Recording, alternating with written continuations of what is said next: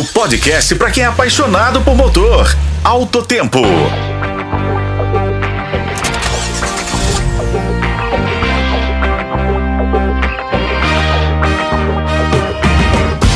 Olá, amigos. Estamos de volta para mais uma edição do podcast Alto Tempo e sempre com novidades. Quem se lembra do Renault Megane, que saiu de linha por aqui em 2011? É, aí ele está voltando do passado, mas agora em uma versão com motor 100% elétrico. Em setembro, o Megane E-Tech, primeiro SUV elétrico da Renault, será lançado no país. Nosso colega Igor Veiga teve a oportunidade de conhecê-lo, direto da fábrica da Renault, no Paraná. Então, Igor, nos conte como foi essa experiência.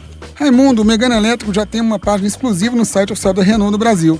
O preço do novo SUV ainda é segredo, mas deve ficar na casa dos 300 mil reais. A versão que será vendida no Brasil provavelmente será top de linha, equipada com motor elétrico de 220 cavalos e capaz de ir do 0 a 100 em 7,4 segundos. Um dos destaques é o carregamento da bateria.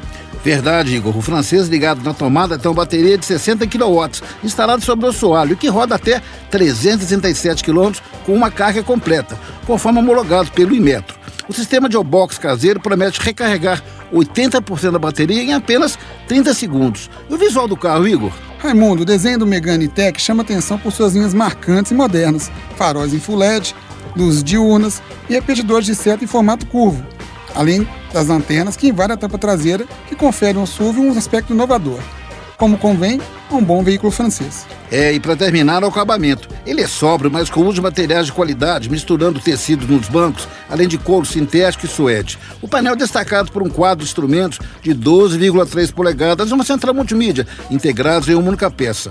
Mas tudo isso só para quando setembro chegar. Com a colaboração de Igor Veiga, eu sou Raimundo Couto e esse é o podcast Alto Tempo. Acompanhe pelos tocadores de podcast na FM O Tempo.